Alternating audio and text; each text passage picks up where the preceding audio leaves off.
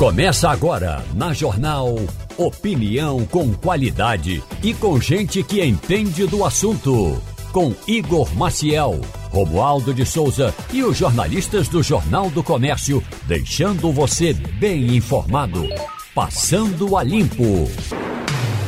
E tá começando, passando a limpo agora. Muito bom dia a todos, bom dia aos ouvintes, bom dia a vocês que estão aqui também. Fernando Castilho, muito bom dia. Bom dia, Igor. Bom Eli dia, Ferreira. ouvintes. Eli Ferreira, professor Eli Ferreira aqui também, muito bom dia. Bom dia, Igor. Bom dia, Castilho os ouvintes. Professor Romualdo de Souza, bom dia.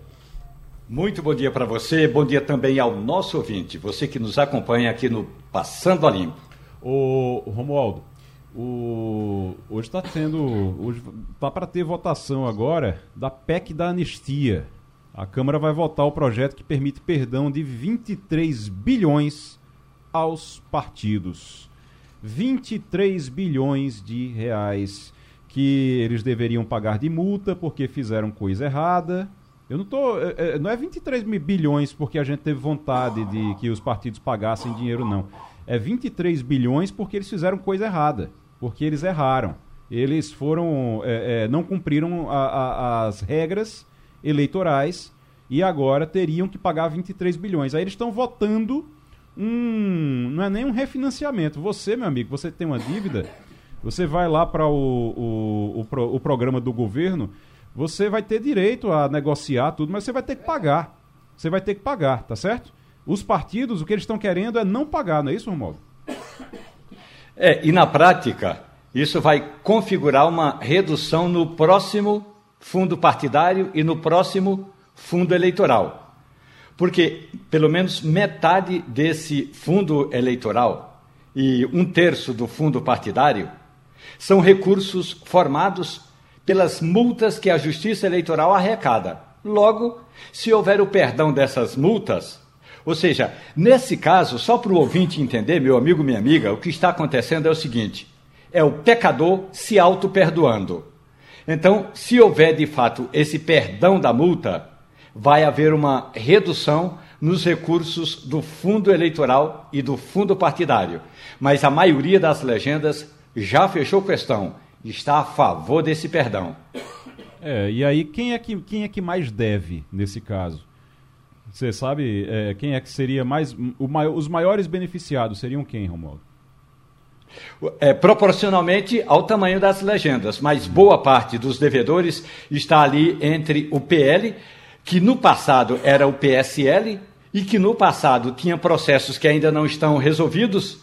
Lembremos-nos que havia uma Procuradora-Geral da República, Raquel Dodge, que abriu 116 investigações no Tribunal Superior Eleitoral e boa parte dessas investigações está paralisada.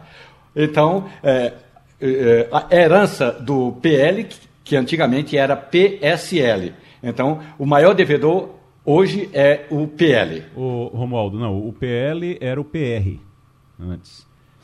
É, só que o PSL O PSL. foi extinto. É, o PSL foi o que virou União Brasil junto com o DEM, né? Exatamente. Mas uma parte da dívida do PSL, PF, PSL, exatamente, do PSL, eh, se, eh, ainda não foi paga, uma parte dessa dívida, porque o processo, os processos ainda não estão concluídos. Entendi. Então tem dívida até de partido que não existe mais. É isso. É, partidos que foram incorporados. Sim. Uhum. O, o, o Castilho. Só uma coisa, veja como essa, essa coisa é injusta.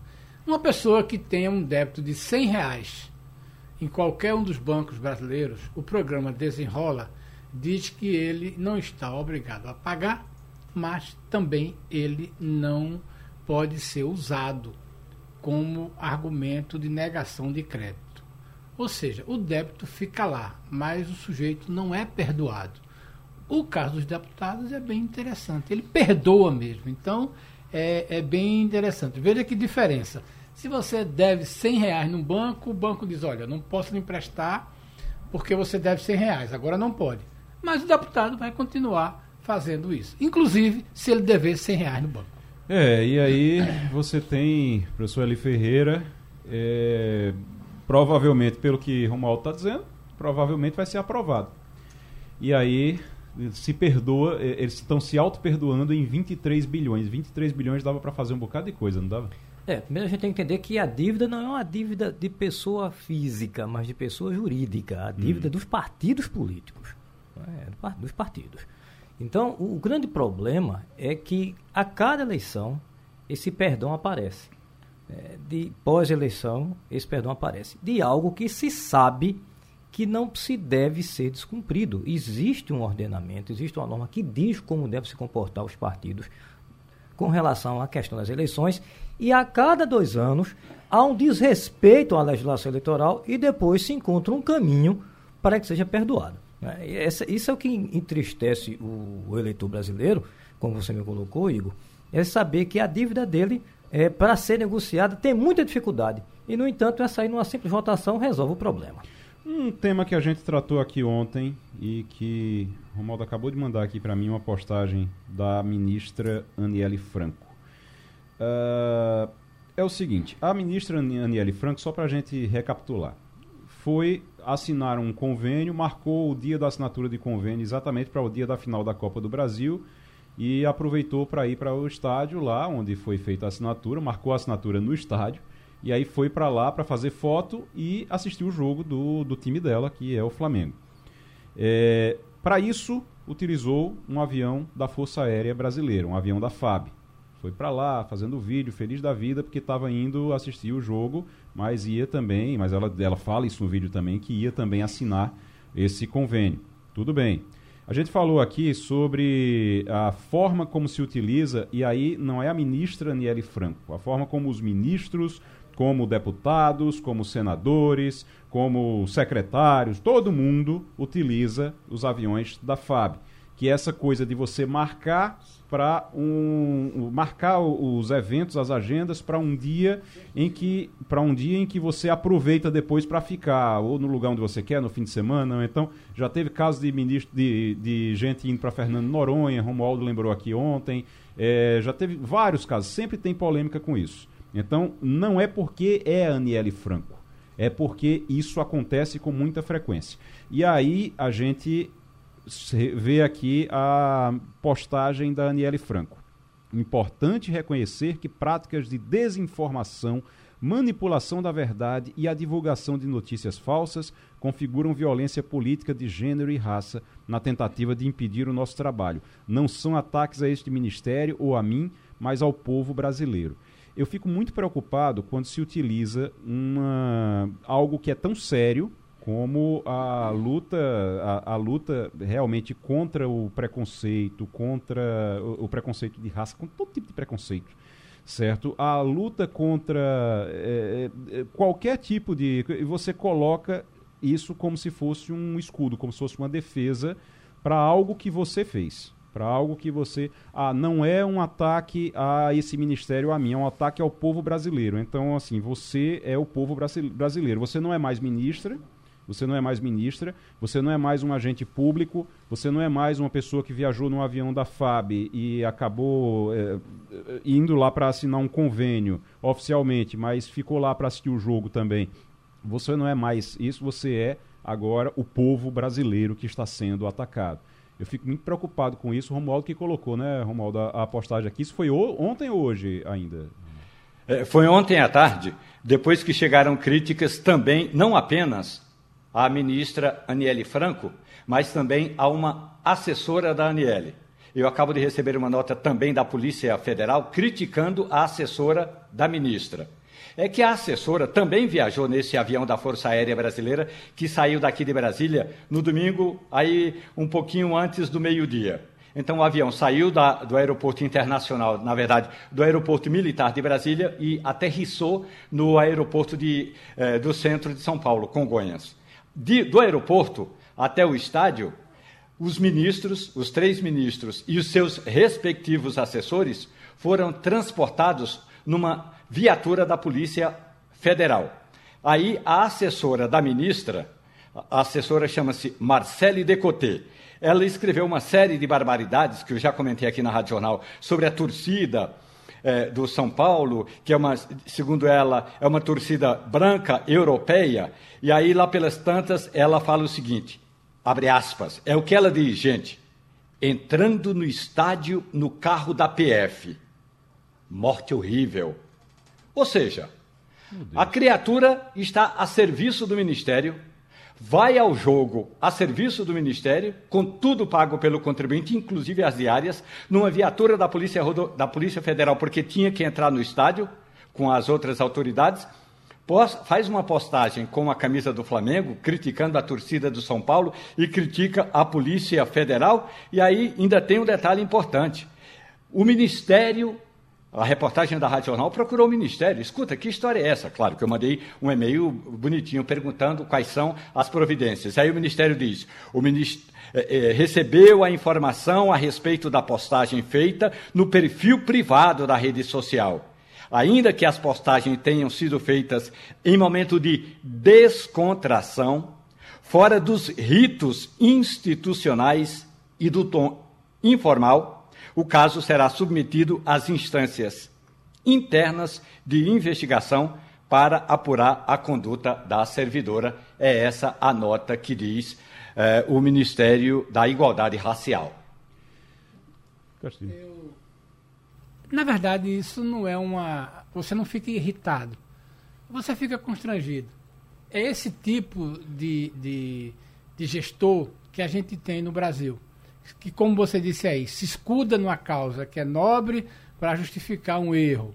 É um assessor que, que se escuda na informação de que estava falando em privado quando ele é um servidor público. Você trabalha contra a causa, inclusive, tá? Aí trabalha contra a causa, quando você porque usa, esse noticiário... Quando você usa essas causas, é... você usa a causa para é, justificar é... ou para uh, se esconder Fortalece a de algo que você fez, você está, é. na verdade, fortalecendo agora, a crítica. Agora eu fico pensando o seguinte, tem gente, tem servidores que são alçados a determinados cargos, né? Que a sensação de empoderamento é muito forte. Imagina você ter a autoridade para dizer assim manda um avião da Força Aérea Brasileira me pegar e me levar aonde eu quiser. Veja que, que autoridade, né? que poderamento você tem. Para um avião se deslocar, você precisa de equipe, apoio, você tem que chamar a Polícia Federal, tudinho, e não precisa disso. Aí você produz informação que seria interessante, né? E a gente sabe, e Romualdo sabe melhor, as pessoas não se preocupam, Igor, por exemplo, nesse caso das aeronaves, em dizer assim, fulano, quem vai para o Rio nesse final de semana? Eu vou pegar uma carona. Então, se os ministros do Rio de Janeiro vão todos para o Rio de Janeiro, vamos pegar essa carona. Então, esse negócio dá uma tristeza, né? Não é questão só porque o contribuinte está pagando esse tipo de abuso, a palavra a gente tem que usar isso aí, é o abuso. Mas é uma tristeza de como as pessoas percebem o seu cargo, a, a grandeza do seu cargo e a responsabilidade do cargo. O sentimento não é de revolta, coisa não. É de tristeza. De, o que, que esse pessoal pensa do exercício do poder num cargo de ministério? Para fazer isso? IPCA 15 fica em 0,35% em setembro, Castilho. Isso é bom ou ruim? Olha, é um número interessante do ponto de vista da média. É, é um pouquinho, tem uma alta em relação a agosto mas ele está naquela faixa ainda do previsível. A gente vai precisar ver o IPCA definitivo, o IPCA 15 é como se fosse uma prévia.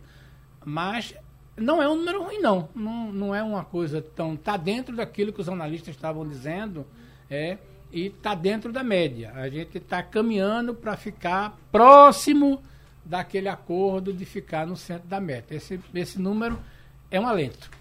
Estou vendo também que daqui a pouquinho o Augusto Heleno, o general Augusto Heleno, é, vai aparecer na CPMI. Daqui a pouquinho Isso. ele vai, é o ex-chefe do GSI de Bolsonaro, e ele vai para. Começa daqui a pouco o depoimento na CPMI, mas Romualdo vai contar isso para a gente daqui a pouquinho. Ele conseguiu direito ao silêncio. Todo mundo que vai para a CPI consegue direito ao silêncio. E aí você vai para lá, se você quiser, você entra mudo e sai calado como diz o ditado, é. você entra mudo e sai calado, que a justiça e permite. E alguns conseguiram o direito de sequer ir lá. E alguns conseguiram o direito de nem ir, nem, nem precisar ir. Aliás, se já que vai ficar calado, podia realmente ninguém ir e acabava logo a CPMI e pronto. O, mas daqui a pouquinho o Romualdo explica isso pra gente. Agora a gente está na linha com o Rafael Simões, que é presidente da ADMPE, e conversa com o Passando a Limpo. Rafael, muito bom dia. Bom dia, bom dia a todos. O... Dia todo nome da ADM. Obrigado por participar dessa entrevista, oportunidade de falar sobre o mercado imobiliário. O... Bom dia, Igor, Castilho, Elis. Uhum. O, o, a gente, o, como é que está o, o, mercado? A gente sabe que existe, existiu realmente um, um, um, problema nos últimos anos, uma crise no mercado imobiliário, e esse mercado está voltando agora, está se reaquecendo, e a gente vê todo mundo se movimentando e esse mercado se reaquecendo. O governo do estado está com um programa, inclusive, para é, construção de moradias e essas habitações é, o governo está se propondo a pagar uma entrada de 20 mil reais é, para as pessoas poderem fazer o financiamento dos imóveis. Como é que está o mercado em relação a isso, Rafael? É, Igor, o mercado é, imobiliário ele, ele é bem, vamos dizer, bem dividido. Nas análises, as leituras são bem divididas entre o que a gente chama de médio e alto padrão e o que a gente chama de produtos econômicos, né? Esse movimento que o governo do estado fez é um movimento é, fantástico, assim, muito louvável, né? Ele foi o primeiro programa de subsídio complementar do Norte-Nordeste, né? Inclusive, teremos aí agora, quinta e sexta, o Fórum Norte-Nordeste, né? Da indústria uhum. da construção, ali no caso do Apolo. Vamos trazer esse programa para é, todos os ADMs dos clubes do Norte-Nordeste, né? Serão deputados, ministros lá. Então vai ser um evento realmente promovido pela Frente de Habitação, Frente Parlamentar de Habitação. Né? Então, foi um movimento muito importante nesse em atender as faixas de renda é, que mais precisam de habitação subsidiada e que não estavam tendo acesso né, em função da, das altas entradas para aquisição de imóveis, né? É, inclusive, é, um dos temas debatidos inclusive, no fórum é a uhum. dificuldade que o Norte-Nordeste tem em garantir a execução do orçamento inicial do ano, né, do FGTS, na execução é, de habitações populares quando os estados do Norte e Nordeste não conseguem executar esse orçamento em função justamente da dificuldade na entrada dos clientes, esses recursos são redirecionados para estados, vamos dizer assim, mais eficientes nas contratações. Só para você ter ideia, de 2015 a 2022, o Norte Nordeste perdeu 80 bilhões de reais de recursos da FGTS por não conseguir contratar. Então, quando o governo do estado faz essa, essa, esse movimento, é um sinal que o estado realmente deixa de ser um Estado doador de recursos da FTS para ser realmente um Estado executor e um motor aí na, no, na contratação de imóveis econômicos. É, o, o Fórum Norte-Nordeste, o Fórum Norte-Nordeste da Indústria da Construção Civil, está na quinta edição e vai ocorrer no Recife, no Cais do Sertão, agora, essa semana, de 28 a 30 de setembro. Ontem, inclusive, a gente ouviu aqui no Passando a Limpo o, o presidente da Comissão Parlamentar de Habitação, lá do Fernando Marangoni, que conversou com a gente aqui. Agora, é, esse programa que a gente está falando do governo do estado é o Morar Bem. É, é um programa que foi lançado já esse ano, que pretende realmente pagar, é, uma, bancar uma, a entrada para que as pessoas possam é, fazer a compra do imóvel, o financiamento do imóvel. Agora, esses imóveis, eles precisam estar construídos, eles precisam é, estar sendo construídos, eles precisam ter um valor adequado para se encaixar nessa entrada. Normalmente você vê se a entrada se encaixa no seu orçamento. Nesse caso, o, o, as habitações é que tem que se encaixar na entrada que o governo está dando, né, Castilho? Pois é. Eu queria perguntar ao Rafael. É, vamos imaginar que eu ou Igor quisesse entrar nesse programa e preferisse morar na cidade do Recife. E aí a minha pergunta é: com esses 20 mil reais, eu conseguiria comprar algum imóvel é, na cidade do Recife, sendo beneficiado pelos 20 mil do governo e pela, pelos benefícios do programa Minha Casa Minha Vida? Seria possível isso? E outra coisa, como é que está a tramitação do programa? Alguém já assinou uma compra? Como é que você podia dar esse quadro na cidade do Recife, que é onde todo mundo quer morar, embora tenha que ser ir para outros municípios? Claro, boa, boa pergunta, Castilho. Até só para não esquecer, né, o, o, evento do fórum é gratuito a inscrição, tá? então quem quiser no site aí consegue lá, vai ser muito bom. É, Castilho, respondendo a sua pergunta, é uma pergunta interessante e desafiadora, tá? É porque Recife é uma cidade naturalmente desafiadora, né? A quarta menor capital em área, né? É uma cidade que tem aí 40% da cidade que são zonas áreas de preservação, né? Você tem 10% de ZEIS, você tem aí um, um aeroporto, né, que tem aí uma, uma, área de influência de mais de um quarto da cidade. Então, é uma cidade, é uma cidade que tem desafios, vamos dizer, em termos de área. É difícil, às vezes, comparar com Salvador, que tem, Recife tem, você tem ideia, 200 km quadrados, Salvador tem 700, Fortaleza tem 320. Recife fica igual a João Pessoa e Aracaju. Então, naturalmente, a cidade do Recife, ela não consegue, é, é, por ter poucas áreas, né, os terrenos acabam sendo mais valorizados. Então, hoje, de fato, é difícil você encontrar é, ofertas de apartamentos Minha Casa Minha Vida em Recife, dentro dessa faixa, tá? É, então, é, com, essa, com esse novo programa, é uma ajuda, mas o problema não está necessariamente na entrada para Recife, e sim no preço, tá? Então, é um desafio. Existe poucas unidades, você tem ideia, Recife hoje, nos últimos oito anos, a, a, a, a região metropolitana contratou 50 mil unidades, tá? Recife contratou 6% disso, tá? Então, e Recife tem 40% da população. Então, é, Recife acaba, o, o, o, ambiente de mercado imobiliário de Recife acaba se expandindo naturalmente para a cidade da região metropolitana, tá? É, o programa Morar Bem, ontem a gente teve uma reunião lá no Sinduscom, uma reunião conjunta com a ADEME, com a vice-governadora Priscila Krause, e foi anunciado que o programa, é, ele foi, porque na verdade são duas etapas. Né? Primeiro você tem o lançamento da lei, né, que foi anunciado, e depois tem o, fecha, o fechamento de um convênio com a Caixa. Esse convênio está para ser assinado, foi, foi anunciado ontem, então tá para começar as contratações agora em outubro aí, que foi uma notícia fresquinha aí, a gente soube isso ontem, e realmente estamos, estamos muito confiantes aí com a, com a implementação. Rafael Simões, é, presidente da ADEME PE, conversando com a gente aqui no Passando a Limpo. Professor Eli Ferreira. Bom dia, presidente. O senhor acabou de colocar a dificuldade do espaço que Recife tem com relação à habitação. Mas há um, um incentivo hoje da Prefeitura da cidade do Recife para que as pessoas é, comecem a habitar imóveis que estão desativados. É, nesse sentido, teria como contemplar esses imóveis dentro desse projeto? Ele é, existe dentro do novo Minha Casa Minha Vida existe a então são alguns fatores. Existe o Minha Casa Minha Vida Retrofit que está na fase final de regulamentação, tá?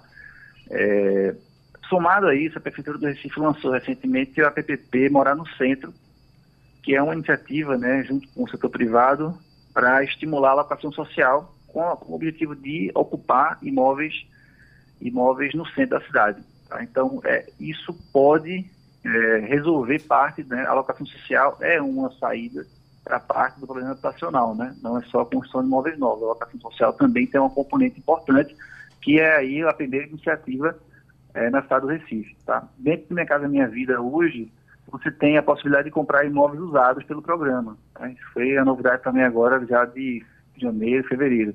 Inclusive, houve um aumento é, na contratação de imóveis usados pelo programa em função dessa, dessas medidas. Então, somado a isso, pode ser que tenha. Né? Agora, realmente precisa de um, um esforço né, que a Prefeitura está fazendo é, muito bom, né, que é o programa do Recente, capitaneado por Ana Paula Vilaça, que é realmente desenvolver o centro da cidade, e é isso que, que, que a cidade precisa para poder realmente tornar o centro um local atrativo. Tá? Então, é, é possível, mas estamos aí no, na fase de, implantação, não temos nada concreto ainda, é, respondendo a pergunta. Aí. Falando sobre o, o, o setor que está aquecendo, o índice de confiança da construção saiu aqui, eu estava vendo aqui, o índice de confiança da construção foi divulgado ontem, é, atingiu o maior nível dos últimos. Aliás, foi divulgado hoje ainda, já. Foi atingir o maior nível dos últimos 12 meses. Maior nível dos últimos 12 meses. Informação de agora. Realmente, é, o índice de confiança subiu 2,2 pontos em setembro a 98,1 pontos. Maior nível desde outubro de 2022. Então, boa notícia para o setor da construção. O Romualdo de Souza. Rafael Simões, muito bom dia. Eu gostaria de ouvir da sua uh, da associação uma análise a respeito do que a gente chama de insegurança operacional no setor, em função dos anúncios de possíveis mudanças por parte do governo federal e do fundo gestor no FGTS. Um dia diz que o FGTS pode é, ser modificado, ter a, a, estrutura modificada, inclusive de composição. Outra hora diz que o fundo pode perder recursos. Então a minha pergunta é: o setor imobiliário pode sofrer algum baque, alguma queda com essa insegurança operacional do FGTS, Rafael? É uma, outra pergunta, só para eu, eu, não esquecer um comentário que o Igor falou, é, Igor, realmente assim, a, a, o índice de confiança ele faz sentido, é, a gente tem duas variáveis aí bem importantes, né? A gente tem um, um, uma queda histórica da uhum. oferta uhum. de imóveis, né? Então, se você pegar a última pesquisa que a gente tem de julho, 2017 até agora 2000, junho, julho de 23, a gente saiu do estoque de 10.800 unidades para 4.000 unidades. Ou seja, a gente, a gente vende mais do que produz.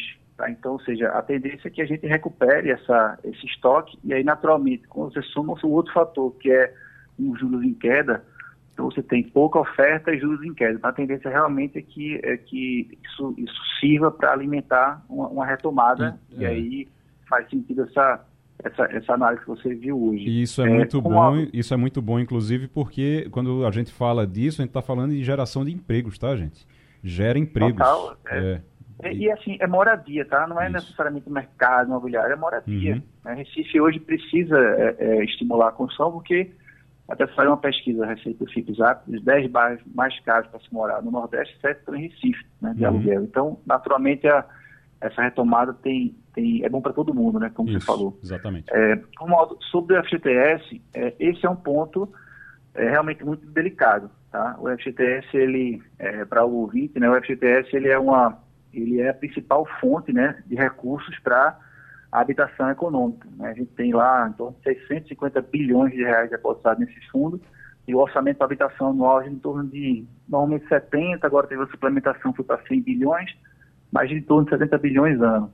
Tá? Então, quando você tem aí novas formas de saques, né?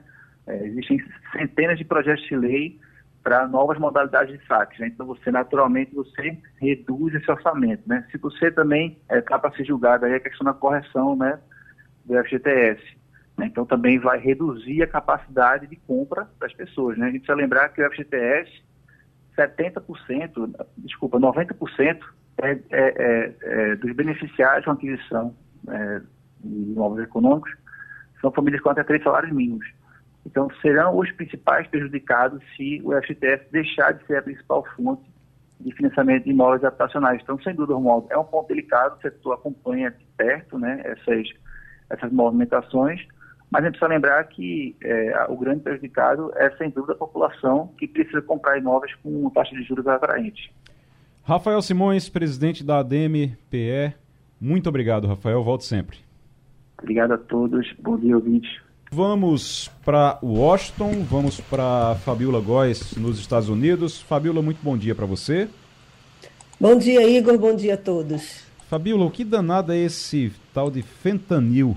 Eu estava vendo uma, uma, uma, um gráfico daqueles que colocam nas redes sociais mostrando as mortes por overdose nos Estados Unidos, a evolução dessas mortes. Aí vai passando os anos e você vê Lá em cima estava é, cocaína e depois você vê heroína. Ao longo dos anos vai passando ali, a heroína passa, depois cocaína e tal, aí depois outros remédios, medicamentos. Aí aparece de um pouco tempo para cá aparece um tal de fentanil que ele faz assim, ó, vai, o gráfico vai lá para cima, é, de repente e ultrapassa tudo. Tá todo mundo tendo overdose por conta desse. O, o, que é isso? É um medicamento? É uma droga? É uma droga, né? Mas é, é um medicamento? É vendido para que isso? Olha, é um grande desafio, viu, Igor? Porque é uma droga que é, é um opioide, né? É uma droga utilizada em centros cirúrgicos, por exemplo, para sedar o paciente, para permitir que o médico ou o enfermeiro faça intubações sem ter grande sofrimento para o paciente, ele fica desacordado, ele age no cérebro e faz com que os seus órgãos, os órgãos eles fiquem lentos, né? Tem, afeta a coordenação motora, cognitiva, e é uma droga que está sendo utilizada aqui nos Estados Unidos, misturada com outras drogas. Só que ela é 50 vezes mais potente do que a heroína, para você ter uma ideia. É uma droga em que está sendo usada em grandes centros desculpa, em grandes centros em que as pessoas, é, moradores de rua, né, que uhum. usam, estão acostumados a, a pegar cocaína e não sabem muito bem a procedência, então ela está sendo misturada, causa uma, uma dependência tremenda. Para você ter ideia, a quantidade de uma droga da, do tamanho da ponta de uma caneta Bic ela, se a pessoa ingerir, ela pode morrer na hora. Então, é um grande desafio aqui nas autoridades norte-americanas, porque é, a gente sabe aqui que não há uma legislação federal, como tem aí no Brasil, que determina, acaba com a venda do medicamento em tudo quanto é estado. Aqui não, tem alguns estados que podem produzir essa substância, podem vender essa substância. Geralmente ela é utilizada ou injetável, né? mas aí acaba que esses laboratórios clandestinos eles transformam em pó e aí misturam com essas outras drogas. Então as pessoas estão usando nas ruas achando que está usando simplesmente uma cocaína, mas não, ainda tem fentanil, que assim é muito poderoso. Então são, em média, 300 pessoas morrendo por dia. É uma verdadeira epidemia aqui nos Estados Unidos. Isso de leste a oeste do país. Nova York tem centros muito é, enormes de pessoas usando. São Francisco, que é uma cidade muito menor do que são Paulo já tem uma, um local como se fosse a Cracolândia em São Paulo, muito maior, cinco vezes maior do que a Cracolândia em São Paulo. Então, e a gente vê nas imagens que estão viralizando aí na internet como as pessoas ficam. Né? As pessoas elas ficam curvadas, contorcidas, às vezes ficam em pé e dobram só o tronco para baixo. É realmente uma tristeza muito grande e é um grande desafio para as autoridades que estão tentando é, liberar medicamentos de graça para poder eh, diminuir esses efeitos. Quando a pessoa está intoxicada pelo fentanil, utilizar alguma droga para anular esse efeito. Mas é uma, um grande desafio aqui para as autoridades. Meu Deus do céu, 300 pessoas por dia. 300 pessoas por dia, num mês morrem 9 mil pessoas, 10 mil pessoas quase. 10 mil pessoas. Exatamente. 10 mil é a São população mais de 100 de, mil mortos. 10 mil é a população de uma cidade pequena.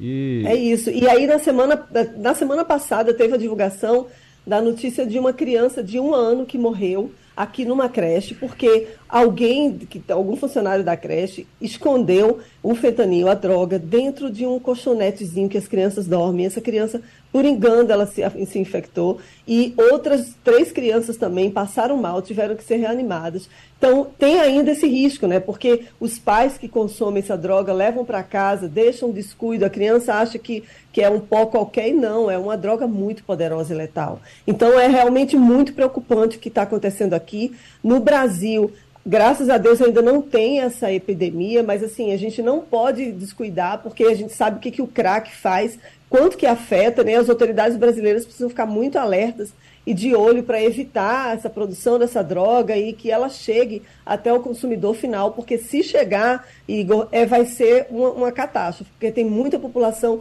de rua do Brasil, infelizmente, que utiliza droga, né, que está muito à mercê de outros tipos de substância e não sabe a procedência né, dos produtos que estão consumindo. Então é um risco muito grande, inclusive, para o Brasil.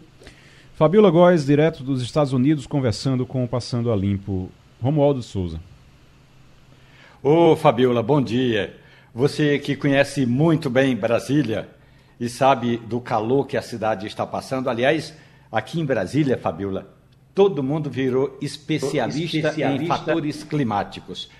Todo mundo tem um palpite para dizer o que está acontecendo com essas temperaturas elevadas. Mas aí o Brasil está começando um diálogo eh, com os Estados Unidos, eh, justamente para sei lá, formar um grupo de trabalhos para analisar todos, não apenas o calor de Brasília, mas toda a questão climática, Fabiola. Onde vai dar esse chamado grupo de trabalho?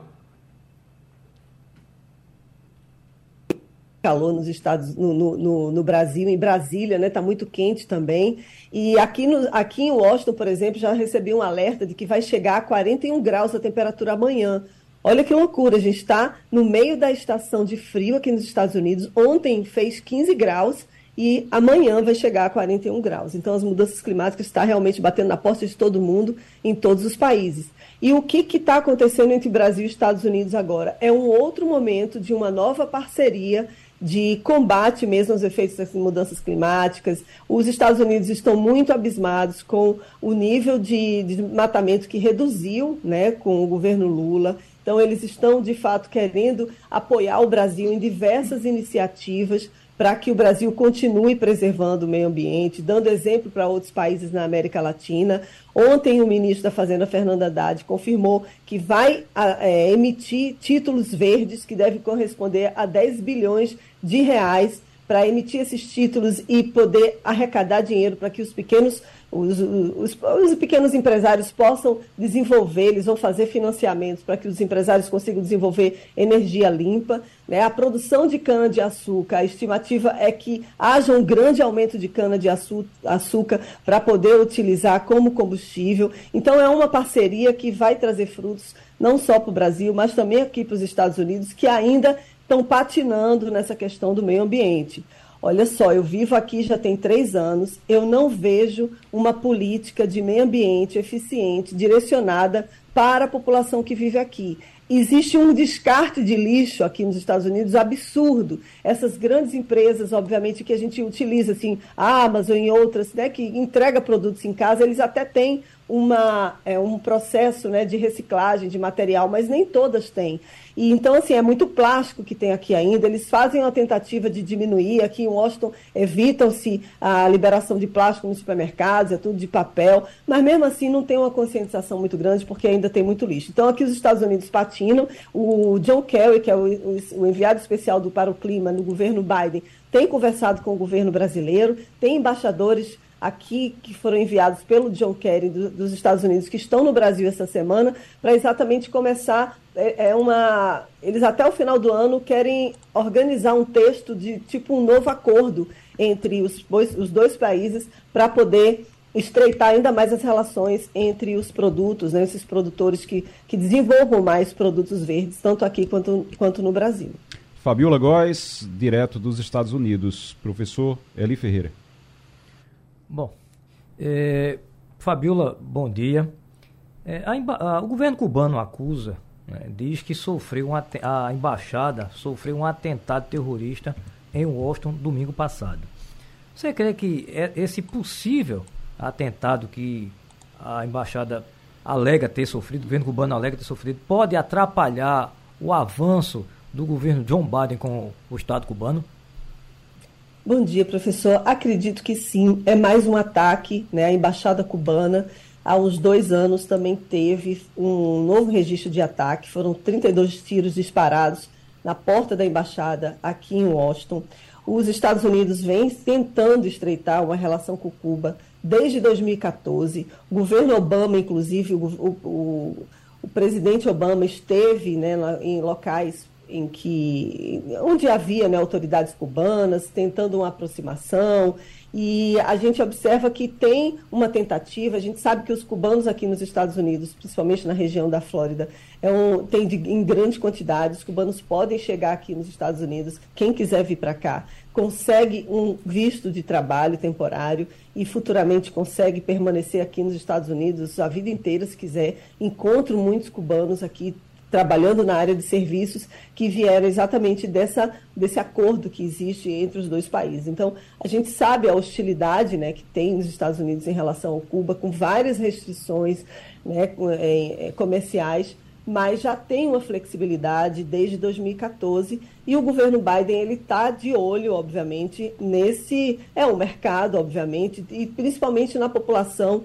cubana que tem interesse de vir para cá. Então, é uma, é, em parcerias também, é, futuramente, comerciais já estão até cogitando, já tem inclusive permissão, né, tratados para permitir venda de combustível de algumas refinarias aqui dos Estados Unidos para Cuba, já tem algumas liberações, então tem uma, um estreitamento aí de relações, só que quando acontece um ataque como esse, fica todo mundo em alerta, Obviamente, o governo cubano fica está acusando os Estados Unidos, né, acusa de, de, ter algum, algum terrorista, né, que foi isso um ataque terrorista contra Cuba e contra a imagem mesmo do país cubano. Então, realmente, isso atrapalha. Está todo mundo aqui muito em alerta e isso aqui está ganhando uma repercussão muito grande, principalmente nesse momento né, de eleições americanas, que entre o Biden e o Trump, que eles estão pau a pau ali nas liderando as pesquisas né, de, de intenção de voto. Então, se o Trump ganha, a hostilidade em relação aos cubanos é ainda maior. Então, essa, haveria uma modificação na política dos Estados Unidos em relação a Cuba. Mas é uma, é, foi um ataque realmente que, que chamou muita atenção e está todo mundo, de fato, observando esse movimento por aqui. Fernando Castilho. Fabiola, que conversa é essa que segunda-feira o governo americano fecha para balanço? Porque não houve nenhum acordo agora sobre a questão do orçamento E, diferentemente do Brasil, né, nos Estados Unidos, quando não tem liberação de, de dinheiro, a máquina pública para de fato, não é de direito, ela para de fato. Que história é essa aí? Vamos ter um fechamento para balanço do, da administração Biden nessa segunda-feira? Bom dia, Castilho. Olha, é surreal o que está acontecendo de novo aqui. É uma agonia eterna. Pelo menos duas vezes no ano, o governo Biden está tendo que enfrentar essa instabilidade, vamos dizer assim, na área econômica, porque é o orçamento agora, é dinheiro que vai ser, tem que ser liberado a partir do dia 1 de outubro, quando começa o novo ano fiscal. E é isso que está em jogo. E o Biden está dizendo que vai faltar dinheiro para pagamento de programas muito essenciais aqui para a população, inclusive aqueles que ajudam a população mais pobre a se alimentar. A questão de medicamentos e de plano de saúde seria uma paralisação do sistema, do governo inteiro. Então, está tendo, tá ganhando muita repercussão aqui. A gente sabe que, ao apagar das luzes, eles acabam dando jeito, acabam tendo algum tipo de acordo na reta final com o Congresso americano, mas o fato é que está tendo muito barulho, o governo americano não tem a maioria né, na Câmara, e o líder é, está o líder da maioria, ele está fazendo de tudo para evitar que, que o Biden consiga aprovar esse orçamento. Ele quer mais dinheiro para investir em outros programas, está na área, na campanha eleitoral. Só que a, os Estados Unidos também passaram por esse momento de estabilidade em maio passado, em que o governo Biden teve que negociar com a Câmara a liberação de um limite né, de teto de gastos. Eles aumentaram o limite de teto de gastos para que eles pudessem gastar mais. Só que agora está se falando de orçamento. Então, está tendo aí uma movimentação também para que o Senado aprove, vamos dizer assim, uma legislação especial para evitar que esse, esse calote, né, esse, a falta de recebimento de dinheiro ocorra e o governo Biden tenha, fique completamente sem dinheiro para gastar no ano que vem.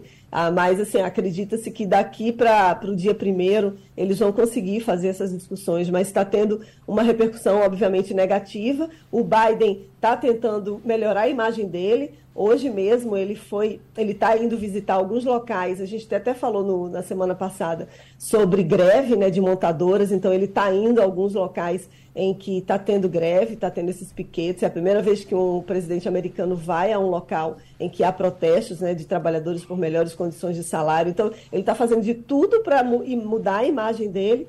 E aí veio agora também esse momento na parte econômica, que é o calcanhar de Aquiles do governo dele, tem essa instabilidade em relação ao orçamento. Fabiola Góes, obrigado, Fabiola, e até quinta-feira. Obrigada, até quinta-feira, bom dia. E agora na linha conosco já o presidente da OAB de Pernambuco, Fernando Ribeiro Lins. Doutor Fernando, muito, obri muito obrigado pela participação aqui. Seja muito bem-vindo. Bom dia. É um prazer, Igor, falar com você, com todos os seus ouvintes. O presidente, uh, o senhor vai ter um encontro junto com outros presidentes de seccionais da OAB. O senhor vai ter um, um encontro com o Alexandre de Moraes. Vocês estão indo cobrar que os advogados sejam ouvidos em plenário, advogados é, do 8 de janeiro, dos atos de 8 de janeiro, sejam ouvidos. Estava vendo aqui que mais cinco foram. É, não foram condenados ainda, ainda está em votação, mas o Alexandre de Moraes já votou pela condenação de mais cinco hoje. E agora isso em plenário virtual. Aqueles, aquelas primeiras. Os primeiros julgamentos foram no plenário, mesmo, ali físico e a gente viu que teve advogado de defesa, que criticaram o STF e tudo. Depois disseram, não, o resto é tudo no plenário é, é, virtual. E aí, os advogados não participam, é isso? É, exatamente, Igor. Nós estamos aqui hoje, aqui em Brasília, né, agora às três horas da tarde, temos uma audiência marcada com o ministro Alexandre de Moraes. É, essa comitiva está sendo liderada pelo presidente da OAB Federal, Beto Simonetti, e com vários presidentes das OABs estaduais, para que a gente possa exatamente levar ao ministro Alexandre Moraes a nossa preocupação né, do prejuízo que está sendo causado à defesa dessas pessoas. Né? A defesa é, que a gente está fazendo aqui é das prerrogativas do advogado, mas essas prerrogativas, Igor, na verdade, ele é um direito do cidadão. Observe você que esses primeiros que tiveram seu julgamento perante é, os ministros da, da Suprema Corte Brasileira, né, tiveram a oportunidade dos advogados poderem, através da sua sustentação oral, trazer suas razões, com todo respeito à, à, sustentação oral que cada um realizou, né, mas eles tiveram a oportunidade de poder levar a, a, esses ministros que vão exatamente decidir a respeito da condenação ou não dessas pessoas, as suas razões, né? E é importante a gente observar, Igor, que essa é a única e a última instância dessas pessoas que estão sendo julgadas aqui. Então, se você não permite que essas pessoas façam de forma plena a sua defesa, evidentemente que há um prejuízo imenso a essas pessoas. Então, aqui a nossa reunião hoje é exatamente para a gente levar aqui ao ministro Alexandre de Moraes essa nossa grande preocupação. E a gente espera que haja realmente uma reconsideração da decisão dele para que esses processos possam ser julgados presencialmente permitindo assim que esses advogados realizem suas despesas. Né? Nesse, nesse, eh, no processo normalmente você começa ali na primeira instância, aí você pode até ser condenado, aí você vai para uma segunda instância, você pode ser condenado, você tem várias fases. Nesse caso já começou direto no STF e aí não tem a quem recorrer depois, né, presidente? Exatamente, ou seja, o prejuízo é imenso. Né? Qualquer cidadão ele tem direito a um julgamento justo.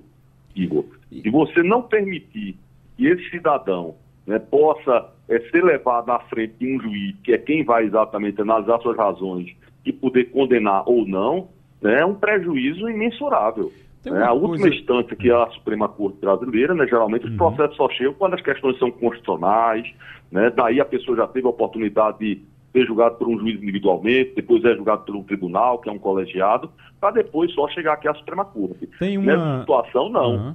O julgamento já inicia aqui na Suprema é. Corte e essas pessoas não terão outra alternativa que não unicamente recorrer ao próprio plenário é apenas para esclarecer algum ponto, algo nesse sentido. Muita então, gente o pode... é muito grande. Muita gente que está nos ouvindo agora, presidente, pode estar tá dizendo: ah, mas aqueles advogados que falaram só fizeram criticar, mal defenderam os clientes deles, só fizeram criticar o STF, esculhambar todo mundo.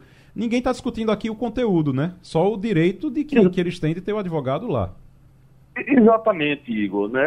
Eu não estou tratando aqui a respeito do método, tá certo? Daqueles acontecimentos do dia 8 de janeiro, né? se estão corretos, estão errados, se devem ser condenados ou não. Né? O que a gente está tratando aqui, e é o objetivo dessa nossa audiência com o ministro Alexandre, é a gente poder preservar os direitos que são resguardados na Constituição a qualquer cidadão.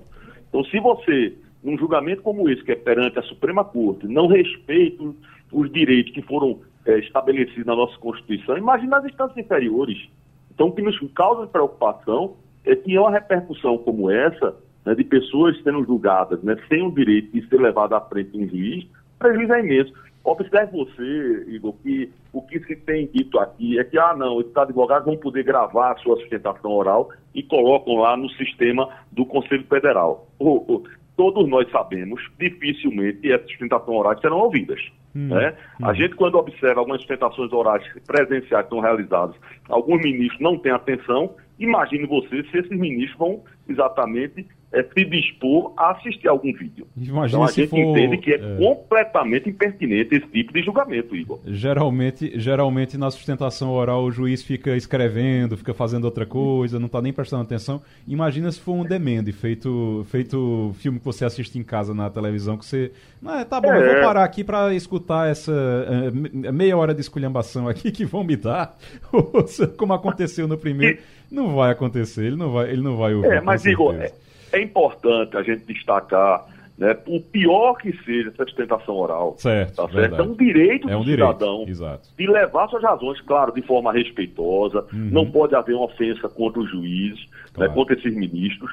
Mas por mais maiores que sejam as besteiras que sejam ditas, uhum. são ser respeitadas. Verdade. Porque é o único momento que esses advogados têm de defender os seus clientes, levar exatamente mais um novo argumento a esses ministros. Uhum. E se isso não é permitido, evidentemente o prejuízo é imenso.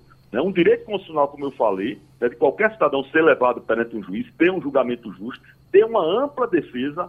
Ora, não há como há falar em ampla defesa se essas pessoas não têm direito a fazer a sustentação oral, se está advogado não tem direito a fazer sustentação oral para levar suas últimas razões a um julgamento, né? que é, como a gente já falou, é a última instância. Verdade. Então, se ele, não, se ele não tiver exatamente essa oportunidade, não terá mais depois. Então, essa é a nossa grande preocupação e essa repercussão que pode causar, inclusive, em outros casos, nos preocupa mais ainda. Daí a presença do presidente da OAB Federal, Beto Simoneto, juntamente com todos os presidentes das OAB dos estados para esse tete a tete com o ministro Alexandre de Moraes. O professor Eli Ferreira tem pergunta para o senhor. Bom dia, doutor Fernando. É, existe uma, uma preocupação, porque sim, aprende que o Ministério Público é o fiscal da lei e se diz que a defesa é, deve fiscalizar a prova. O senhor entende que esse momento de dificuldade que estamos vivendo, e especificamente essa preocupação da OAB Nacional com relação à defesa dos acusados, seria um, uma penumbra de que se está querendo estabelecer um cesseamento da defesa no Brasil? É, isso, é, isso nos traz é, também essa preocupação. Né? É importante a gente destacar inicialmente né, que essa postura da OAB federal, das OABs estaduais, ela tem, tem ocorrido é, tão logo se iniciou esse processo lá na Suprema Corte. Né? Inclusive, tão logo houveram as prisões das pessoas, o presidente da OAB federal, através da OAB do Distrito Federal, que fica exatamente sediado aqui, aqui na, na, junto aos tribunais superiores, né? de imediato procurou, procurou socorrer esses advogados para que eles tivessem acesso aos seus clientes, né? para que isso exatamente não cause exatamente um prejuízo dessas pessoas serão julgadas. E aí a preocupação agora sobre esse novo ponto, que é exatamente essa dificuldade, né, isso não tenho dúvida que é uma coisa que pode sim gerar uma repercussão, né, até mesmo em outros casos. A gente não pode permitir que isso se torne uma, uma questão normal. Né. No mínimo, no mínimo, né, como eu falei, essas pessoas têm direito de ser ouvidas na última, vamos dizer, na última instância do, da, do nossa, da nossa justiça brasileira de forma presencial para que o prejuízo realmente não, não ocorra né, nessas pessoas que podem vir até mesmo a ser condenadas, como a gente já observou no, no voto do ministro Alexandre Moraes, até sete anos de prisão. Doutor Fernando Ribeiro Lins, presidente da OAB Pernambuco, está em Brasília, tá para Brasília para está em Brasília já, né, presidente? Já estou em Brasília. Está em Brasília. Já por aqui. Para um encontro com o Alexandre de Moraes. Fernando Castilho. Presidente, bom dia. Eu estava observando dia, aqui esse debate e a gente observa que o julgamento no plenário virtual é aquele julgamento que se faz basicamente trabalhando com documentos. Eu estou imaginando que a defesa certamente mandou para os juízes todos os documentos de argumentação. Será sobre esses documentos que os juízes do STF vão tomar suas decisões. Então, eu estou achando, estou inferindo que essa documentação está à mão de todos os ministros. Mas eu acho que tem uma preocupação aí que eu acho que é mais séria, que é o seguinte: eu posso chamar aqui erradamente de repercussão geral. O senhor acha que, em se tratando desse julgamento, abre-se uma porta para que, em cortes inferiores, esse procedimento virtual possa ser adotado, já que a justiça brasileira caminha muito forte para a digitalização total, a gente já tem os depoimentos em vídeo, mas é essa preocupação da OAB em fazer esse movimento? Doutor Fernando? Oi, estou ouvindo, tô ouvindo, Castilho. Oi. Estou ouvindo. Sim, é, digo, é, é, essa preocupação de o medo que a, a, o receio, não medo, que a OAB tem de que esse, esse modelo de julgamento do plenário virtual, mesmo com o advogado mandando todos os documentos, seja um padrão a ser adotado ou analisado pelas cortes inferiores? É, também, também, Castilho. É importante a gente destacar né, que por mais que hajam documentos no processo, né, que foram exatamente documentos esses que foram é, levados ao processo, nesse caso específico da Suprema Corte, né, em razão da investigação do Ministério Público e da Polícia Federal. Né? Então, muitos desses estão sendo investigados talvez não tenham tido nem oportunidade de produzir a prova que eles pretendiam, para que pudesse servir à sua defesa. Então, nesse momento, quando você tem a sustentação oral, o objetivo desses advogados que estão fazendo essa defesa é poderem apontar algum tipo de nulidade, poderem apontar né, questões importantes que podem interferir no julgamento. E quando a gente observa que essa oportunidade ela vai ser tolhida a esses advogados, evidentemente, Castilho, que isso também pode servir, sim, de julgamento nas instâncias inferiores, nos tribunais de justiça. Né? Não, agora vamos fazer todos os julgamentos virtuais. Ora, e aqueles casos importantes, aqueles casos de repercussão, aqueles casos exatamente que são resolvidos, às vezes, em alguns detalhes, evidentemente que eles não podem ser tratados como casos comuns. Então, esse julgamento aqui no dia do, do, dos, dos acontecimentos do dia 8 de janeiro, evidentemente que devem ser analisados com devido cuidado, como todos eles, evidentemente, mas um caso como esse, que tem uma repercussão tamanha como essa que a gente tem visto, ela não pode exatamente ser tratado é, é, de uma forma, um mero julgamento virtual, né, que vai servir, evidentemente, que tudo é de jurisprudência, né, principalmente quando vem a decisão das, das cortes superiores, para os tribunais de justiça, para os tribunais regionais federais, para os tribunais regionais do trabalho, então, a nossa grande preocupação também é nesse sentido, né, que isso sirva de parâmetro para as cortes inferiores julgarem exatamente casos importantes como esse, como fosse exatamente um caso simples que você se limitaria a analisar meros documentos. Então, a importância dessa sustentação oral é extremamente necessária, Castilho. Doutor Fernando Ribeiro Lins, só para a gente encerrar, qual é o, o horário da reunião hoje? Está marcado às 15 horas, Igor. 15 horas. E aí vão todos os, os, os presidentes da, da OAB no Brasil, é?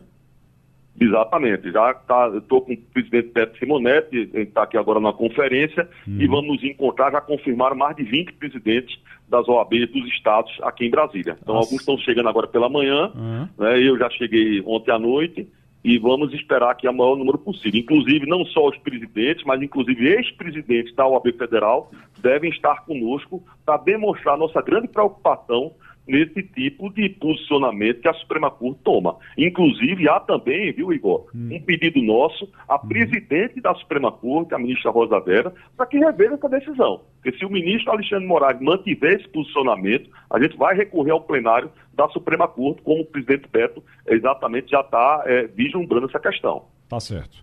Obrigado, então. presidente Fernando Ribeiro Lins, presidente da OAB Pernambuco, conversou com a gente aqui e tem um tete a tete com Alexandre de Moraes daqui a pouquinho, junto com outros presidentes da Ordem dos Advogados do Brasil, é, espalhados pelo país. Obrigado, presidente. Romualdo, 20 horas, mais de 20 horas já das declarações de Lula dizendo que não vai seguir critério de gênero nem de cor da pele para indicações no STF e na PGR e os aliados seguem calados. Ninguém reclamou ainda que o Lula é, não, é, não quer colocar uma mulher, não quer colocar um negro. É, até agora, está todo mundo concordando no governo? O discurso do presidente ontem, numa entrevista aos jornalistas aqui em Brasília, no Palácio do Planalto, foi o seguinte: eu não vou mais seguir esses dois critérios e ele deixou claro o critério de gênero, ou seja, ele não vai levar em consideração aquilo que ele pregava na campanha eleitoral. O papel da mulher, a importância da mulher na política, nos, car nos altos cargos de escalão de governo, tanto no judiciário como no executivo e tudo mais. A outra questão é que Lula disse o seguinte: eu não vou seguir o critério de cor de pele. O que eu quero, disse o presidente, é que seja alguém competente, alguém em quem eu confie e alguém que tenha uma bagagem cultural para desenvolver eh, a sua função, seja no Supremo Tribunal Federal, nos tribunais superiores, aí tem vários tribunais, como o STJ, o TST, a Justiça Militar, e também na Procuradoria Geral da República. Aí o presidente disse isso aí por volta de 11 horas, 11 e meia, até agora, 10 e 9 do dia seguinte, nem o Ministério das Mulheres disse nada, nem o Ministério da Igualdade Racial afirmou alguma coisa, e a gente segue esperando que pelo menos alguém que atentamente leia o programa de governo do então candidato Lula da Silva do ano passado desenterre eh, itens como ele levantava da importância do papel da mulher e dos negros na, para ocupar esses cargos. Rapaz, eu vou só dizer uma coisa. Primeiro, Romualdo, os ministros, os auxiliares de Lula devem estar pensando, rapaz, o Centrão está aqui na porta, não vou falar nada. É que vai que o Centrão quer o meu cargo, quer o meu espaço, então eu vou ficar caladinho aqui e o que Lula disser está certo. Outra, a, a segunda coisa, você tem que entender também o seguinte: você lembra de Joaquim Barbosa? Joaquim Barbosa foi uma ideia de, acho que de José Dirceu na época, que falou que era importante ele indicar pela primeira vez um negro para o Supremo Tribunal Federal. Foi o mensalão, algoz do foi mensalão. o algoz do mensalão na época, é. inclusive de, do próprio José Dirceu. Então, talvez ele esteja também pensando nisso. Agora, não deveria ter prometido isso na campanha, né? Felipe Moura Brasil, bom dia. Salve, salve, Igor, equipe, ouvintes da Rádio Jornal, sempre um prazer falar com vocês. Ô Felipe, a ministra Aniele Franco, ela usou um avião da FAB, é, criou, foi assinar um convênio e o convênio, por uma grande, uma grande coincidência, dessas coincidências que só acontecem com essa com o dinheiro do contribuinte, essa, esse assina, essa assinatura do convênio calhou de acontecer exatamente no dia da final. Flamengo e São Paulo, São Paulo e Flamengo, lá no Morumbi, é, sendo a ministra torcedora fanática ali do Flamengo. E aí ela vai e aproveitou para assistir o jogo, que já estava dentro do estádio, né? Até para sair é complicado também. Então, assim, essas coincidências que acontecem com dinheiro, com dinheiro público, com dinheiro do contribuinte. E aí, é, depois que foi criticada por viajar no avião da FAB para ir para lá e tudo, aí ela disse que agora é, essas ofensas, esses ataques não são a ela, são ao povo brasileiro. Rapaz, é complicado, Felipe. É difícil. É, o conjunto da obra é terrível, é insultuoso.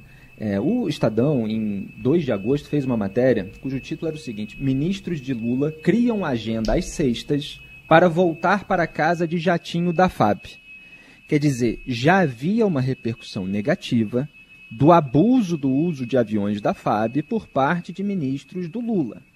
É, inclusive em relação ao Juscelino Filho, aquele ministro das Comunicações, indicado pelo Centrão, mas colocado e mantido lá pelo presidente Lula, que usou um avião da FAB para ir a leilão de cavalo em São Paulo. E aí a reportagem descobriu é que ele passou três dias dos quatro em eventos privados e arranjou uma agenda oficial de pretexto para poder legitimar essa ida. Né? Então participou de leilões de cavalo, inaugurou uma praça em homenagem ao cavalo, foi uma festa também dedicada aos equinos. Ele que, como deputado federal, criou o Dia do Cavalo, né? porque ele tem aí fazenda envolvido com esses negócios. É, então já havia é, todo um caldo é, de críticas em relação a esse tipo de uso. Aí vem a ministra da Igualdade Racial, Aniele Franco, que, atenção, ela já fatura R$ 41.600 como ministra do Lula. E ela ainda ganhou uma boquinha extra de até 46 mil reais, o valor econômico publicou esse valor uhum. na Tupi, que é uma empresa que faz componentes para blocos de motores, de caminhões, ônibus, tratores, além de peças industriais. Então, somando esses dois salários, ela pode receber até R$ 87.650 por mês e não quis pegar um voo comercial, quer dizer, o voo da FAB, é, e isso foi apontado até pelo Ministério da Defesa, depois da repercussão negativa do caso do Juscelino Filho, é, de Brasília para São Paulo, custa ali pelo menos 130 mil reais. É, de, de gasto, pelo menos, que foi apontado ali no caso do Juscelino. Né? E dizem que é, voos da FAB podem custar até 70 vezes é, o valor de um voo comercial normal. É, é, dinheiro, evidentemente, como você disse, do contribuinte, do pagador de impostos, dos brasileiros que trabalham. E aí, é, não satisfeita com isso, é, ela ainda foi fazer um vídeo como uma blogueirinha, como uma influenciadora, no próprio avião, em que ela canta musiquinha, domingo eu vou ao Maracanã, é, aí fala, ops, não, é o Morumbi, etc. E ela tá ali feliz, é, dizendo que está indo para um compromisso é, para a final da Copa do Brasil entre Flamengo e São Paulo e fala assim, em determinado momento, não só porque eu sou flamenguista, mas também porque aí diz que está indo lá para assinar um protocolo uhum. de intenções com a CBF e o Ministério do Esporte de combate ao racismo. Quer dizer, se ela não só por, porque é flamenguista, ela está indo também porque é flamenguista. Quer dizer, ela está se aproveitando de uma situação para curtir a final de campeonato e torcer para o time dela, que é o meu. Né? Não vou nem entrar aqui no quesito de ela ter sido pé frio. Mas é, é óbvio é, que não legitima esse uso. É, se ela fosse para o evento de maneira discreta, não gravasse vídeo, etc., já seria, no mínimo, questionável. Quando ela faz isso, mostrando que ela tem um prazer pessoal, que ela é torcedora, etc., agrava, evidentemente, o problema. E ainda agrava diante da postura de um outro ministro do Lula, do Silvio Almeida, de Direitos Humanos. Eu tenho uma série de críticas a ele é, em relação a endosso de apoio a ditaduras, é, como o Lula tem feito. Ele outro dia fez uma postagem é, relacionando, dizendo que o liberalismo era a causa é, do, da escravidão no Brasil, quando foi, foram liberais, como Joaquim Nabuco, mais influente dos abolicionistas, autor do livro O Abolicionismo, que teve forte influência é, para a abolição da escravatura que lutaram é, contra a, a, escravidão. Agora, o Silvio Almeida, nesse caso, ele fez o certo. O que, que ele fez? Ele pegou um voo comercial, ele pagou, ida e volta, Brasília-São Paulo. Sim. Enquanto que a, a Aniele é, não, não fez isso, fretou ali um jatinho da FAB e ainda teve aquela postura toda deslumbrada. É, e depois da repercussão negativa nas redes sociais, em que ela estava sendo criticada, e por jornalistas, evidentemente, ela ainda piorou mais o cenário. Porque ela fez uma postagem, um fio, como se diz, né, uma sequência de tweets, dizendo que é inacreditável que uma ministra seja questionada por ir fazer o seu trabalho.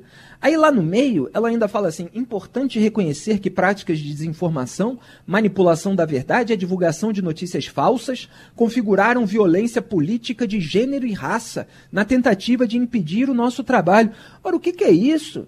Inacreditável é que uma ministra se coloque como uma autoridade que não possa ser questionada em razão da causa que ela diz defender, da pasta que ela ocupe, que ela ocupa, e diz que é violência política de gênero e raça, que as pessoas a critiquem. Que vitimismo é esse? É uma autoridade pública, ela vai ser vigiada pela sociedade que paga o salário dela. Você, ô, ô Felipe, você imagina alguém chegando uh, nos últimos quatro anos, alguém chegando é, para criticar ela e dizendo Aniele Franco, você não pode criticar um ministro de Bolsonaro porque não se questiona um ministro. Já imaginou a, o que a repercussão que isso teria? O ministro Exatamente. não pode ser questionado. Exatamente, isso é, é absolutamente inconcebível é, se a gente alterar os referenciais. Quer dizer, todo esse pessoal da esquerda lulista criticou ao longo de quatro anos, muitas vezes com razão, muitas vezes sem razão, ministros do Bolsonaro, como é próprio do embate político entre grupos é, que disputam o poder. É, e que ela se coloque nessa posição autoritária, arrogante, de quem não pode ser criticada, e diante de todos esses elementos que eu estou é, expondo aqui para vocês, é absolutamente é, degradante do ponto de vista moral e institucional. E se alguém cometeu uma violência política de raça, na verdade foi a chefe da assessoria especial da própria Aniele Franco, uma assessora dela, a Marcela Decoté, que fez uma postagem né, no Instagram Stories. É, fazendo praticamente uma ofensa racial à torcida do São Paulo. Se isso eventualmente vai ser enquadrado pelo Ministério Público ou não, é um problema do Ministério Público. Vamos ver é, se há uma atuação também é, contra integrantes da esquerda que incorrem nesse tipo é, de ofensa. Então ela postou torcida branca que não canta, descendente de europeu safade, assim como a linguagem neutra, com o E no lugar é, do O, no caso, e uhum. pior, todo de pauliste Quer dizer, é um, há elementos né, de ofensa racial e, e, e xenófobo, xenófobo. É, no comentário dela. É absolutamente lamentável que ela já não tenha sido é, expurgada do cargo, porque, como uma assessora que trabalha no Ministério de Igualdade Racial, ela pode gerar um conteúdo desse tipo, que obviamente ultrapassa aquela zoeira entre torcidas adversárias. Ainda chamou lá a diretoria do Flamengo de fascista, com todo esse cunho político e ideológico, mas o mais grave foi em relação à torcida do São Paulo. É, então, assim, não é igualdade racial, ela está pregando o quê? Uma supremacia é, preta. É, então, não faz sentido. Esse não é o governo que diz que veio para unir a população, que o amor venceu. Está causando mais segregação, mais discurso de ódio e deveria haver as atitudes subsequentes é, e o reconhecimento do erro, do qual a, a Aniele Franco foi, foi incapaz de fazer. E olha, só para concluir, uhum. é, levar vantagem em nome da causa é uma especialidade é, da esquerda lulista, é uma especialidade também é, do reacionarismo bolsonarista, como a gente está vendo aí em tantos escândalos, inclusive é, do Rolex. Então, em nome da pátria, em nome do combate ao racismo, à fome, à desigualdade, as pessoas acham que podem ter privilégios sem serem questionadas. E não podem. A gente está aqui para vigiar quem está no poder. Felipe Moura Brasil. Obrigado, Felipe. Grande abraço Muito obrigado e até a vocês. Sempre um prazer. Valeu, pessoal. Tchau. Romualdo, já temos depoimento do Augusto Heleno, né? O general Augusto Heleno já está na CPMI. O general Heleno, que tinha dito que diria tempo. tudo o que sabe sobre tudo que foi feito naqueles dias, é, ontem foi ao Supremo Tribunal Federal pedir um habeas corpus duplo. Primeiro ele queria não comparecer, não conseguiu. Depois pediu ao ministro eh, Zanin, Cristiano Zanin, para ficar calado, e aí ele agora chega, vai falar aquelas apresentações, e naquilo que ele considerar que vai incriminá-lo, ele não vai responder às perguntas que forem formuladas na comissão parlamentar de inquérito que discute o 8 de janeiro. Eu acho engraçado quando você vai é, para o STF dizendo eu não quero ser obrigado a responder. Aí o juiz diz: tudo bem, então você pode ir, mas você não vai falar nada que não o incrimine, que não lhe, incrimine. Qualquer coisa que ele não responder, eu vou pensar que é algo que incrimina ele. Não é, a lógica não é essa, não? Que aí se ele disse, ele e tem diz, um detalhe importante. É. Quando o ministro eh, eh, Cristiano Zanin analisou os dois pedidos, diz o seguinte: aí cita lá o artigo da Constituição que diz que ninguém, e aí não é só o ministro lá, o ex-ministro lá, o general Heleno, mas ninguém é obrigado a apresentar provas contra si. Então, o que deve fazer a defesa do general Heleno é ficar no pé do vidro dele e dizer: olha, essa pergunta pode incriminá-lo, ele não responde. Essa pergunta pode encrencá-lo, ele não vai responder. Embora tenha sido tão fa tenha falado tanto quando prestou depoimento na CPI da Câmara Legislativa do Distrito Federal. Agora ele está falando também, vamos ouvir um pouquinho, porque ele está dizendo que nenhuma informação foi negada General, à nova gestão é, do GSI. Vamos 15 ouvir. minutos Já, já, transcorreram, mas não tem problema, olha só. é, é porque eu imaginei também que o senhor não estava prestando atenção, porque tem um cronômetro ali, mas eu vou dar mais cinco minutos para o senhor concluir aí a sua fala. Aí o presidente o senhor pode se Arthur orientar Maia, por aquele cronômetro que da lá CPMI, que está no fundo da sala, tá bom? orientando na o general Augusto Heleno, que Aí passou o tem. tempo dele e ele vai tá continuar falando. E aí deu mais cinco Aí é minutos até aí. grande, eu que não vi. Tá parecendo o resultado de São Paulo e Flamengo. Tem mais cinco minutos. Por isso que eu não prestei atenção. É, eu vou fazer uma consideração também sobre o acampamento do quartel-general do, do Exército.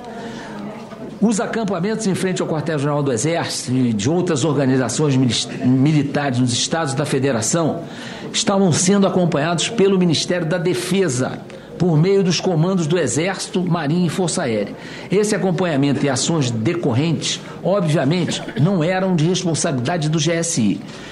Também declaro e assino embaixo: jamais estive no acampamento que foi realizado em frente ao que a gente chama de Forte Apache. Né? Eu tá aí. nunca fui ao acampamento. O general Augusto Heleno está fazendo as Não, considerações iniciais falta dele, de tempo, Romualdo. por falta E é um depoimento de que deve durar bastante, né? Deve de se prolongar aí pelo dia todo. Olha, pela, pelo meu mapa aqui, tem 42 pessoas inscritas. Nossa. Ou, ou seja, vai até, se não houver sessão, vai até o final da tarde. Se houver sessão, suspende e sabe-se lá se volta. Porque é importante, se houver votação no Congresso, as CPIs têm de ser suspensas, porque não pode haver comissão funcionando na hora da votação. A gente falou mais cedo que saiu a inflação de, de agosto e aí do IPCA 15.